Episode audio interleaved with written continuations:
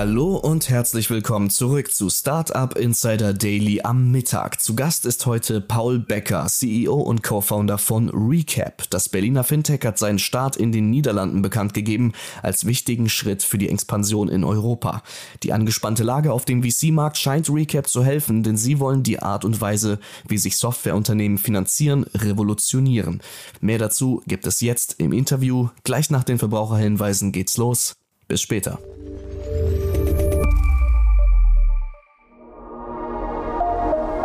Werbung diese Folge wird präsentiert von Safdesk, der Buchhaltungssoftware für Selbstständige und Kleinunternehmer. Mit Safdesk erledigst du deine Buchhaltung einfach und schnell. Konzentriere dich auf dein Business und automatisiere deine Prozesse mit der digitalen Buchhaltungssoftware. Behalte deine Finanzen stets im Blick und konzentriere dich mehr auf deine Kunden, denn mit Safdesk bleibt mehr Zeit für das, was wirklich wichtig ist. Du und dein Traum. Sichere dir jetzt 100% Rabatt auf die ersten sechs Monate auf www.zefdesk.de slash startupinsider.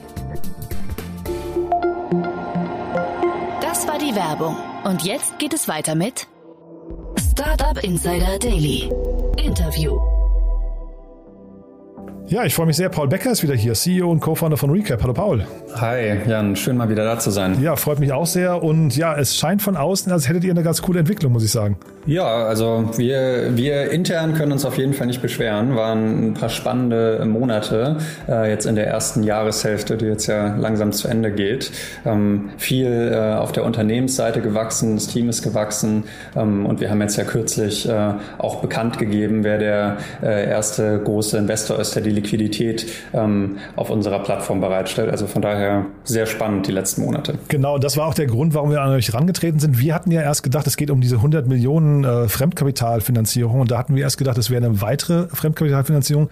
Das ist aber nicht der Fall und da hast du mir jetzt gerade auch im Vorfeld nochmal gesagt, ähm, nee, es geht quasi um die Anbahnung. Also die, das ist ein relativ langer und aufwendiger Prozess gewesen. Vielleicht kannst du uns da nochmal abholen. Ja, ja, absolut. Also wir haben, wir haben Ende letzten Jahres, ja, als wir äh, offiziell äh, an den Markt gegangen sind, ähm, Ende Dezember, ähm, haben wir auch bekannt gegeben, äh, dass wir eine sehr große Seed-Finanzierung abgeschlossen haben, die eben aus Eigen- und Fremdkapital besteht. Ähm, und das Fremdkapital ist halt eben auch äh, die Liquidität, die wir ähm, brauchen und nutzen, ähm, um sie am Ende wiederum an unsere Kunden, an die Unternehmen, die eben äh, unsere Finanzierungslösung verwenden wollen, äh, weitergeben. Und zu dem Zeitpunkt äh, können, wollen und durften wir noch nicht bekannt geben, äh, von wem der Fremdkapitalanteil kommt. und genau das haben wir haben wir jetzt nachgeholt kürzlich letzte Woche, ähm, dass es sich da eben um die Silicon Valley Bank handelt, ähm, die viele, denke ich, kennen, äh, die äh, ja auch bekanntlich eine,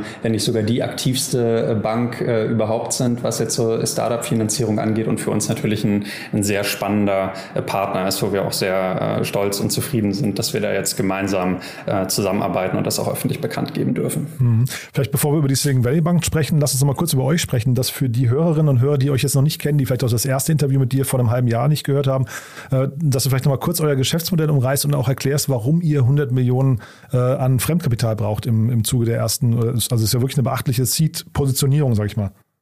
Klar, äh, sehr gerne.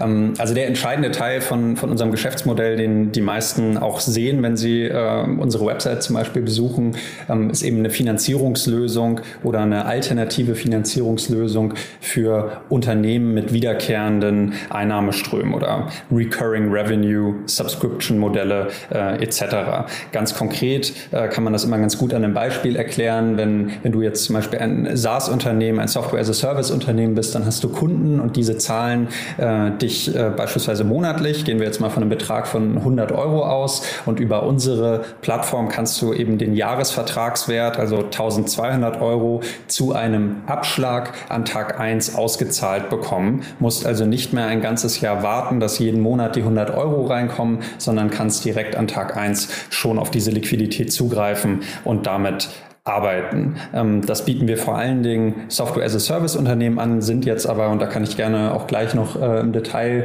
ähm, ein bisschen mehr zu erzählen, sind jetzt mittlerweile aber auch in angrenzenden ähm, äh, Geschäftsmodellen unterwegs, beispielsweise Plattformen, die Versicherungen vermitteln äh, oder Immobilienkredite, wo du halt auch wiederkehrende Einnahmeströme hast, aber jetzt nicht mehr von einem klassischen SaaS-Modell redest. auch in dem Bereich sind wir jetzt mittlerweile expandiert und am Ende äh, um deine Frage zu beantworten, ähm, warum wir da jetzt diese 100 äh, Millionen äh, Euro Fremdkapital brauchen. Irgendwo muss die Liquidität ja auch herkommen, die wir den Unternehmen am Ende zur Verfügung stellen. Ähm, und das ist so ein bisschen der zweite Teil von unserem Geschäftsmodell, der jetzt auf unserer Website nicht so wirklich bespielt wird. Und das ist eben die Investitionslösung. Also auf der einen Seite gibt es eine Finanzierung und auf der anderen Seite gibt es ein Investitionsprodukt, in die institutionelle Anleger oder Banken wie die, wie die Silicon Valley Bank Bank eben äh, fest verzinslich investieren können ähm, und damit auch die Liquidität bereitstellen, die wir dann wiederum äh, verteilen.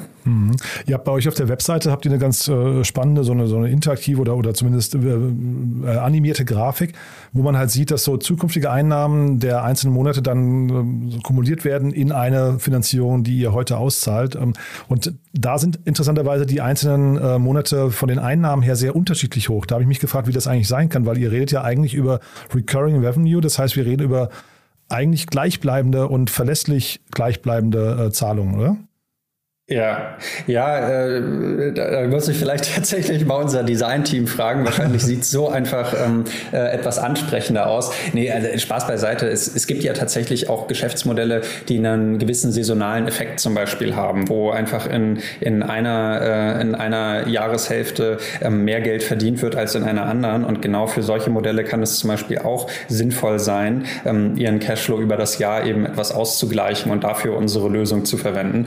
Oder ähm, nicht jeder, nicht jedes Geschäftsmodell sieht jetzt nur vor, dass ähm, Unternehmen monatlich bezahlen, sondern teilweise auch quartalsweise oder halbjährig oder dann gibt es auch welche, die jahresweise zahlen und damit sehen wir jetzt bei den Unternehmen, die auf unserer Plattform sind, ähm, jetzt schon so, dass es Monate gibt, in denen einfach äh, mehr Umsatz da ist als in einem anderen ähm, und sich das dann halt übers Jahr äh, so ein bisschen ausgleicht. Aber genau, aber es geht nach wie vor um Unternehmen, die zumindest verlässliche Zahlungsströme haben. Also jetzt SaaS hast du am Anfang genannt ähm, und dann Versicherungen, Immobilienkredite.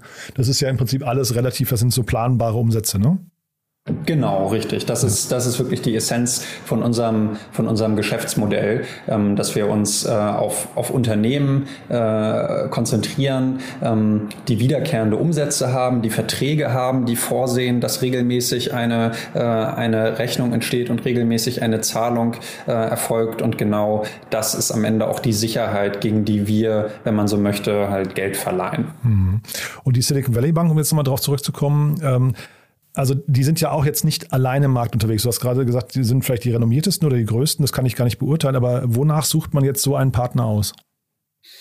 Ja, das war für uns tatsächlich ein sehr spannender Prozess und äh, ich denke, das kann ich jetzt mittlerweile äh, auch öffentlich sagen, dass wir in, in der frühen Phase, äh, wir sind natürlich immer noch in der frühen Phase, aber in einer noch früheren Phase, äh, als wir nach den ersten Investoren gesucht haben, auch mit sehr unterschiedlichen ähm, äh, Investorenarten im, im Gespräch waren. Also beispielsweise eher so semi-professionelle Investoren wie Family Offices, aber auch mit Stiftungen, ähm, oder äh, mit Credit Funds oder Hedgefonds äh, haben wir haben wir auch gesprochen und eben auch mit ein paar Banken, die jetzt ähm, äh, im Specialty Finance Bereich äh, auch unterwegs sind. Ähm, und äh, haben uns im Prinzip von allen Seiten einfach mal Feedback eingeholt, um überhaupt zu verstehen, wie, wie blicken die eigentlich genau äh, auf unser Vorhaben, äh, können die rein rechtlich in das investieren, was wir da machen wollen. Das kann ja tatsächlich auch nicht jeder einfach so. Manche brauchen ein Rating, andere haben gewisse Anforderungen äh, an die Struktur, weil sonst andere Sicherheiten äh, bei ihnen notwendig sind, damit sie da rein investieren. Und das war am Ende ein riesiges Repertoire äh, an, an Rückmeldungen, was wir dort bekommen haben. Ähm, und dann haben wir bei uns intern äh, einfach überlegt, äh, was für uns am besten passt. Äh, und da gehen halt verschiedene Kriterien rein. Also passt das zu unserer Struktur? Was für ein Volumen bieten die an? Ähm, wie sehen die anderen kommerziellen Details davon aus? Wie viel Erfahrung haben die vielleicht auch mit den Unternehmen, mit denen wir da zusammenarbeiten wollen? Und ich denke, gerade dieser letzte Punkt, ähm, der hatte auch sehr stark äh, für die Silicon Valley Bank gesprochen, weil am Ende ja, finanzieren wir ja auch sehr viele junge Technologieunternehmen und da bringt es natürlich eine ganze Menge, äh, wenn, wenn äh, man einen großen Investor an der Seite hat, der, der diese Industrie grundsätzlich kennt und äh, auch die Eigenheiten äh, versteht. Ähm, und das hat dann in Summe dafür gesprochen. Vielleicht so als letzter Punkt, ähm, das, das schiere Volumen äh, ist, ist für ein Unternehmen in unserer Phase, spricht ja irgendwo auch für sich und gibt uns halt wiederum auch die Möglichkeit, sich jetzt mehr auf die Unternehmensseite, auf die Kreditvergabe, wenn man so möchte, ähm, zu konzentrieren und sich halt weniger ähm, an, an beiden Fronten jetzt sozusagen in, äh, in, in Gespräche und, und Arbeit äh, zu verwickeln. Das waren so die Hauptgründe. Ja, ja, und tatsächlich, also Sie sind ja schon unglaublich lange dabei und ich habe auf Ihrer Webseite in der Vorbereitung gesehen, dass 55 Prozent der US Venture-Backed Technology and Healthcare IPOs im äh, letzten Jahr Klienten von der Silicon Valley Bank waren. Also das spricht ja dann irgendwie auch eine deutliche Sprache. Ne? Von daher ist das wahrscheinlich schon auch so ein kleiner, kleiner Ritterschlag, ne? ohne euch da jetzt irgendwie zu viel Honig um Bart zu schmieren zu wollen. Aber ist wahrscheinlich kann man sich schon freuen, dass so jemand euch dann unterstützt. Ne?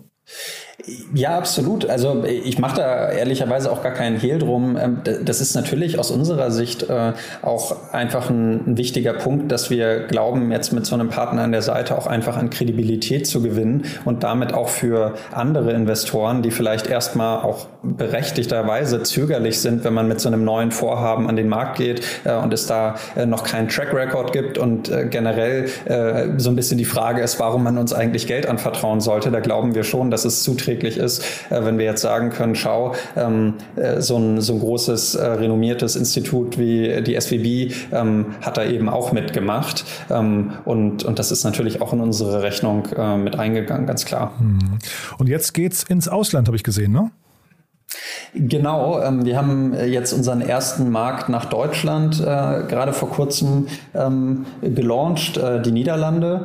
Ähm, und äh, das ist natürlich auch eine, auch eine sehr spannende Phase aus unserer Sicht, vor allen Dingen auch deshalb, ähm, weil, weil wir uns natürlich immer auch gefragt haben, wie jetzt äh, Unternehmensgründer äh, sich in dem einen Land von dem anderen unterscheiden. Und da wissen wir äh, aus eigener Erfahrung, dass man beispielsweise zwischen dem durchschnittlichen äh, US-amerikanischen Gründer und dem durchschnittlichen deutschen Gründer schon äh, einen, einen Unterschied sieht, äh, was gerade auch Affinität gegenüber anderen äh, Finanzierungsformen angeht. Und da wollten wir möglichst schnell schnell auch einfach dazu lernen und sehen, ähm, wie unterscheiden sich die Niederlande von Deutschland. Und am Ende ist es aber auch einfach eine Marktvergrößerung. Also nach unseren Berechnungen ähm, ist der äh, für uns relevante Markt ähm, in Niederlande ungefähr 30 bis 40 Prozent von dem deutschen Markt. Also auch eine ganz gute, ja, ja. Ähm, man, man wäre, man ist echt überrascht, wenn man sich das anschaut. Ja, aber kannst du es nochmal ähm, erläutern, wie kommt das?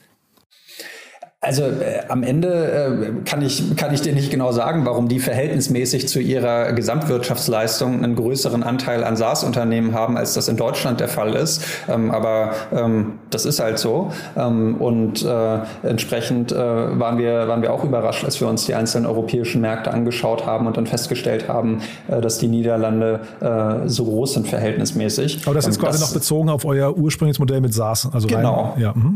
Genau, richtig. Mhm. Ähm, und äh, das andere, was natürlich auch äh, recht spannend ist, ähm, was wir jetzt in Deutschland in den äh, letzten Monaten, äh, muss ich denke ich auch sagen, relativ schmerzlich auch erfahren haben, ist, ähm, dass äh, manche äh, Datenquellen sich hier halt nicht so gut anbinden lassen, wie man das gerne haben würde. Ein prominentes Beispiel sind jetzt Buchhaltungsdaten aus DATEV. da gibt es leider einfach keine öffentlich zugängliche Schnittstelle, über die man die Daten abgreifen kann, sodass halt deutsche Unternehmen Unternehmen, wenn auch Standardexports, also es ist jetzt kein großer Aufwand, man loggt sich ein und dann wählt man äh, die, die BWAs und SUSAs und so weiter aus, lädt sie runter und lädt sie bei uns wieder hoch, aber es ist halt trotzdem, man wird es halt gern schöner machen und äh, das ist zum Beispiel in den Niederlanden äh, deutlich progressiver. Äh, da nutzt so gut wie jedes Unternehmen ähm, äh, eine Lösung, die heißt Exact Online ähm, und da gibt es eine Schnittstelle, äh, da kann man die Daten einfach drüber ziehen und das macht es verhältnismäßig halt noch einfacher für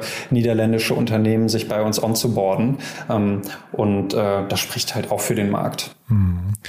Sag mal, generell, ähm, wir haben ja jetzt in den letzten äh, Wochen diesen, ich weiß nicht, ähm, fast, also fast tragischen halben, halben Untergang von Klarna mitbekommen. Ne? Ähm, jetzt ist euer Modell natürlich ein bisschen was anderes. Zeitgleich hat ja ähm, dieses Buy Now Pay Later ist so ein Modell, das hat irgendwie, haben ein, zwei, drei Unternehmen gestartet. Mittlerweile geht es so inflationär. Ne? Revolut hat jetzt damit angefangen, Amazon macht es vielleicht alleine und so weiter und so fort. Ähm, jetzt seid ihr ja in eurem Segment auch nicht alleine unterwegs und ihr verleiht ja letztendlich auch nur Geld. Ne? Machst du dir Sorgen, dass so eine ähnliche Entwicklung in dem Markt auch mal kommen könnte? Ja, also natürlich schauen wir uns schauen wir uns an, was mit Klarna passiert und was im Buy Now Pay Later Bereich passiert. Ähm, ich glaube aus verschiedenen Gründen liegen jetzt zwischen den Modellen, also Klarna und Recap, dann doch Welten. Einerseits ähm, ist B2C und B2B äh, gerade auch im Lending-Geschäft äh, doch ein recht großer äh, Unterschied. Ähm, und, äh, und da glaube ich, kann man nicht alles einfach äh, direkt vergleichen. Und der andere Punkt ist natürlich auch, ähm, dass äh, im, im klassischen Buy Now Pay Later diese Modelle ja auch darauf basieren, direkt beispielsweise in einem Checkout-Prozess von, von einem E-Commerce-Unternehmen integriert zu sein und dann eben an die äh, Kundinnen und Kunden dieses E-Commerce-Shops ähm, eben äh, Kredite zu vermitteln. Ja, wobei das ja jetzt Revolut anders macht. Ne? Die gehen halt quasi hin und nutzen einfach ihre eigenen Kunden. Das meine ich, es wird halt so eine Commodity. Ne? Deswegen habe ich gefragt, ob das bei euch, ob die Gefahr auch droht, dass möglicherweise so der, der, der Kundenkontakt an mehreren äh, Fronten dann eigentlich entschieden wird, ja. Ja, ja, also das ist das ist schon ein berechtigter Punkt. Wenn man es jetzt wirklich von ganz oben betrachtet, äh, dann dann ist das natürlich eine Suppe, wenn man so ja. möchte. Äh, und diese diese verschiedenen Player äh, sind halt alle in in dem gleichen Markt, wenn auch aus sehr unterschiedlichen Perspektiven ähm, unterwegs. Ich glaube, es gibt da es gibt da einige Dimensionen, wie man sich nachhaltig differenzieren kann. Das eine ist mit Sicherheit die Distribution und der Kundenzugang, ähm, der der spannend ist. Was anderes ist mit Sicherheit ähm, die eigene Cost of Capital, also wie, was für eine Struktur bietest du an und wie günstig kannst du eigentlich die Liquidität beschaffen, die du wiederum ähm, weiterverleihst. Und das führt ja auch am, am, Ende zu der Margenstruktur. Das ist ja auch was, wo jetzt äh, die, die ähm, Buy Now Pay Later ähm, Anbieter wie Klarna ähm, auch äh, ein bisschen unter Druck geraten, dass man sich einfach fragt, wie nachhaltig ist dieses Geschäftsmodell denn eigentlich wirklich? Also kann man damit wirklich Geld verdienen? Ähm, und äh, da kann ich halt nur sagen, wenn, wenn ich jetzt die öffentlich bekannten äh, Daten äh, zu den Margen von Klarna mir anhöre und den durchschnittlichen Ausfallquoten und was da dann am Ende übrig bleibt oder eben nicht übrig bleibt, dann kann ich nur so viel sagen, dass das im Vergleich jetzt zu, zu unserem Modell äh, wie Tag und Nacht ist. Also bei uns ist da eine, eine gewisse Luft drin, die uns eigentlich auch äh, relativ äh, entspannt schlafen lässt jetzt gerade. Ähm, aber klar ist, äh, das ist halt nun mal ein Bereich, in dem jetzt in den letzten 24 Monaten sehr, sehr viel passiert ist und äh, viel Innovation gekommen ist und viel Begeisterung Begeisterung hervorrufen war. Und am Ende ist es aber trotzdem alles noch sehr neu. Äh, und ich glaube, die, die nächste Zeit, gerade auch jetzt mit der Veränderung äh, auf der Makroebene, wird mit Sicherheit zeigen, äh, wie nachhaltig diese einzelnen Modelle tatsächlich sind. Hm. Ja, ich wollte jetzt auch nicht dafür sorgen, dass ihr schlecht schlaft, sondern es war einfach nur mal die grundsätzliche Frage so von oben drauf geguckt, weil man das eben in diesem Markt schon, schon gesehen hat, dass äh, Unternehmen, die irgendwie mal richtig gut dastanden, plötzlich möglicherweise Probleme bekommen, ne? weil halt irgendwie, ähm, also, also es gibt ja verschiedene Gründe dafür. Ne? Ähm, sag mal, ihr, ihr seid kein Marktplatz, ne? habe ich richtig verstanden. Ihr, momentan, ihr verleiht erstmal das Geld der Silicon Valley Bank an und damit verbunden die Frage, warum nicht als Marktplatz? Ja, also wir haben das grundsätzlich schon als Marktplatz konzipiert und sind sowohl technologisch als auch was jetzt die Finanzinfrastruktur angeht, auch dazu in der Lage, mit mehreren Investoren zusammenzuarbeiten. Ähm, dass wir jetzt für den Start ähm, nur mit der äh, Silicon Valley Bank oder vor allen Dingen mit denen ähm, zusammenarbeiten, das ist einfach eine, eine taktische Entscheidung gewesen, weil am Ende äh, bei so gut wie jedem Marktplatz ja auch immer die Frage ist, äh, willst du jetzt wirklich an beiden Fronten parallel parallel äh, Anstrengungen äh, be betreiben ähm, oder kannst du dich vielleicht doch erstmal nur auf eine Seite äh, konzentrieren ähm, und damit äh, auch effizienter unterwegs sein. Und genau das haben wir eben versucht, indem wir ähm, mit der Silicon Valley Bank jetzt so einen großen Partner an unserer Seite haben, der auch mit uns weiter wachsen kann ähm, und wir dadurch äh, jetzt voll äh, auf die auf die Unternehmensseite, auf die Kreditvergabe konzentriert sein können und uns das in der aktuellen Phase Phase äh, einfach sehr hilft. Aber man muss auch dazu sagen, wir, wir bekommen weiterhin sehr, sehr viel Nachfrage ähm, von institutionellen Investoren äh, und hören uns das auch an. Ähm, nur äh, ja, es ist jetzt, äh, jetzt in diesem Moment und auch in den nächsten äh, ein, zwei Monaten nicht äh, Kernfokus für uns. Mhm. Na, für die Silicon Valley Bank seid ihr wahrscheinlich auch ein Paradekunde. Ne? Das ist ja wahrscheinlich also wie für die gemacht, denke ich mal. Ne? Das, das hoffe ich. Ich kann jetzt nicht für die sprechen, ja. ähm, aber äh, so soweit äh, wie ich unsere Zusammenarbeit bisher äh, beurteilen kann, denke ich, äh, dass auch die äh, recht zufrieden äh, damit sind. Nee, weil wenn euer Modell gut funktioniert, dann habt ihr natürlich eigentlich erstmal Bedarf nach unglaublich viel Fremdkapital. Deswegen meine ich. Ne? Von daher Klar. haben die ein großes Interesse dran, wenn jetzt die Konditionen auf, für beide Seiten funktionieren, spricht ja wahrscheinlich auch nicht viel dagegen. Ne? Klar, absolut. Das ist mhm. richtig. Oder ich höre jetzt raus, also die, die Nordics könnten vielleicht so als nächstes kommen. Habe ich das gerade, also das, das klang jetzt gerade so, als wären da zumindest die, die, du hast vorhin progressiver genannt, ähm, oder ist das jetzt nur, nur Holland an sich, ähm, die da anders aufgestellt sind? Ja, also äh, wir haben uns tatsächlich so gut wie jeden europäischen Markt jetzt schon mal ähm, High-Level angeguckt und haben ein gewisses Verständnis dafür, wie, wie viel Potenzial eigentlich wo ist, ähm, äh, wo es vielleicht auch schon Wettbewerber gibt ähm, und äh, äh, wie viele Unternehmen dort sind und was vielleicht auch die Voraussetzungen äh, sind, um in so einem Markt aktiv zu sein. Und da ist es tatsächlich schon so, dass äh, die, die Nordics nicht uninteressant sind, ähm, aber wir sind jetzt gerade noch nicht in der Position, dass wir ähm, schon, äh, äh, also wir werden jetzt nicht wie, wie West Wing vor ein paar Jahren äh, in den nächsten zehn Wochen pro Woche äh, ein, ein Land launchen. Ähm, das ist gerade bei uns nicht vorgesehen, weil wir dafür auch einfach in, selbst in Deutschland alleine gerade genug zu tun haben und jetzt mit einem weiteren ähm, Land, mit den Niederlanden ähm, noch mehr. Und unsere Organisation ist ja nach wie vor, wir sind ja knapp 30 äh, Leute gerade, äh, sind auch äh, noch nicht dazu in der Lage, jetzt so viele andere Länder ähm, noch mit dazu zu nehmen. Also die kurze Antwort ist, äh,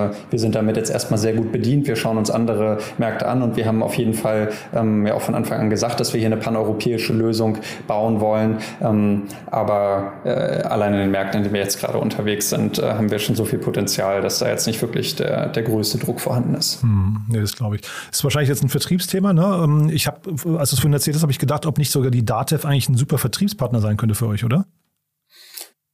Grundsätzlich, äh, grundsätzlich äh, auf jeden Fall. Ähm, ich ich kenne jetzt nicht die letzten Daten, aber ich meine, dass die äh, 80, 90 Prozent äh, der Unternehmen in Deutschland abdecken und ja. mir ist ehrlicherweise auch noch nie eins über den Weg gelaufen, was nicht auf Datev setzt. Genau. Ich weiß gar nicht, auf was man sonst eigentlich mhm. äh, setzen kann, um ehrlich zu sein. Ähm, von daher äh, für uns auf jeden Fall äh, ein, ein spannender ähm, Partner. Mhm. Ähm, aber wir sind ja jetzt in, in keinen konkreten äh, Diskussionen mit denen. Äh, vielleicht muss ich das mal unserem Commercial-Team äh, weitergeben und mal vielleicht fragen, was sie davon halten. Zu. Ja, mal gucken. Ja. cool, Paulo. Aber das heißt jetzt die nächsten Herausforderungen, was, was siehst du da so als äh, Bottlenecks oder als, ähm, als Dinge, die noch gewuppt werden müssen? Naja, also ich denke, das Marktumfeld ist für uns gerade einfach äh, sehr spannend. Ähm, man hat jetzt ja über die letzten Wochen mitbekommen, dass äh, viele VC-Fonds durchaus auch öffentlichkeitswirksam äh, erstmal ihre, ihre Skepsis kundgetan haben. Und das ist natürlich auch bei vielen Gründerinnen und Gründern angekommen, sodass wir jetzt in den letzten Wochen im Endeffekt dann auch noch mehr Nachfrage gesehen haben, weil sich die Unternehmen dann offensichtlich auch vermehrt einfach nach Finanzierungsalternativen umschauen. Ähm, und das ist natürlich ein einerseits erstmal äh, gut für uns und, und freut uns auch. Andererseits äh, müssen natürlich auch wir schauen, ähm, je nachdem, wie sich das jetzt alles weiterentwickelt, was das für unser, äh, für unsere Risikomodelle eigentlich äh, bedeutet. Von daher, ähm, ja, der Fokus liegt gerade voll auf der Unternehmensseite, ähm, sowohl einfach getrieben dadurch, was, äh, was makromäßig passiert und andererseits, was wir sonst auch an, an Features und Ideen ähm, auf unserer Roadmap haben. Ähm, da haben wir jetzt ja auch in den letzten Monaten äh, schon einige einiges entwickelt, beispielsweise so ein Insights-Feature, wo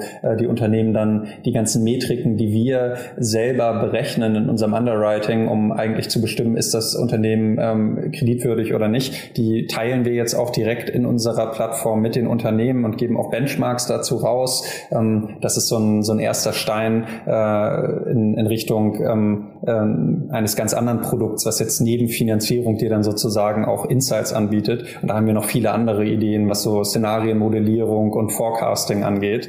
Also langweilig wird uns auf jeden Fall nicht. ähm, der, der Fokus liegt ganz klar darauf, äh, mit, äh, mit möglichst vielen Unternehmen zusammenzuarbeiten und möglichst gute Lösungen bereitzustellen. Und so das Thema Zinspolitik, das betrifft euch schon, ne? Ja, natürlich betrifft uns das, ähm, aber am Ende, äh, wie sagt man so schön, wir, wir floaten da halt so ein, so ein bisschen mit. Ne? Also unsere, unsere Cost of Capital wird sich natürlich verändern, äh, wenn das Zinsniveau steigt und umgekehrt ähm, werden wir dann natürlich auch äh, die, das Pricing von unserem Finanzierungsinstrument anpassen müssen. Ähm, von daher, ja, ich denke, wir, wir treiben da mit, ähm, müssen uns das aber relativ genau anschauen, ja. But there is one more thing. One More Thing wird präsentiert von OMR Reviews. Finde die richtige Software für dein Business. Toll, Paula. Hat mir wirklich großen Spaß gemacht. Dann als letzte Frage. Wir haben ja wieder eine Kooperation mit OMR Reviews und bitten jeden unserer Gäste mal ihre Lieblingstools vorzustellen. Und ja, ich bin gespannt, was du heute mitgebracht hast. Ja, also äh, beim letzten Mal habe ich, hab ich ja, glaube ich, Ledgy ähm, empfohlen, was ich auch weiterhin ja. benutze und äh, auf jeden Fall empfehlen kann. Ein anderes äh, kleines Tool, was ich auch super finde, ist One Password. Ähm, das ist äh, ein Tool, in dem man zentral all seine Zugangsdaten, Passwörter, Zertifikate und so weiter ähm, drin abspeichern kann und dann eben über ein ähm, Masterpasswort darauf äh, zugreifen kann. Ähm, und äh, das ist auf jeden Fall sehr sinnvoll aus meiner Sicht, weil man äh, äh, dann auch keine Ausrede mehr dafür hat, jetzt irgendwie seinen Nachnamen plus Geburtsdatum äh, als ein Passwort für alle Accounts zu verwenden, sondern auch vernünftige, äh, keine Ahnung, 25 Zeichen äh, Passworte, äh, die eher zufällig und kryptisch zusammengesetzt sind, verwenden kann. Ähm, und das steigert am Ende Sicherheit. Also ich finde das immer überraschend, wenn man mit manchen Leuten redet und sich äh, dann mal anhört, äh, wie, äh, wie äh, die eigentlich über ihre Passworte nachdenken, einfach nur mal nachfragt, äh, ob die ein Passwort für mehrere Accounts verwenden und da hört man äh, doch recht häufig, ja, ja, klar. Ähm, und äh, das ist einfach grob fahrlässig. Äh, von daher, da ist One Password auf jeden Fall eine einfache und gute Lösung. One More Thing wurde präsentiert von OMR Reviews. Bewerte auch du deine Lieblingssoftware und erhalte einen 15 Euro Amazon-Gutschein unter moin.omr.com/insider. Paul, es hat mir wie immer großen Spaß gemacht. Glückwunsch nochmal zu der tollen Entwicklung und dann würde ich sagen, wir bleiben in Kontakt, äh, Kontakt wenn es die nächsten großen News gibt. Sag gern Bescheid, ja? Sehr gerne. Danke cool. dir. Danke dir, ne? Auf bald dann, ja? Ciao. Bis dann. Ciao. Startup Insider Daily, der tägliche Nachrichtenpodcast der deutschen Startup-Szene. Vielen Dank an Jan Thomas und Paul Becker, CEO und Co-Founder von Recap. Das war's auch schon mit Startup Insider Daily für heute Mittag. Ich wünsche euch weiterhin gutes Gelingen und einen schönen Resttag. Bis zum nächsten Mal.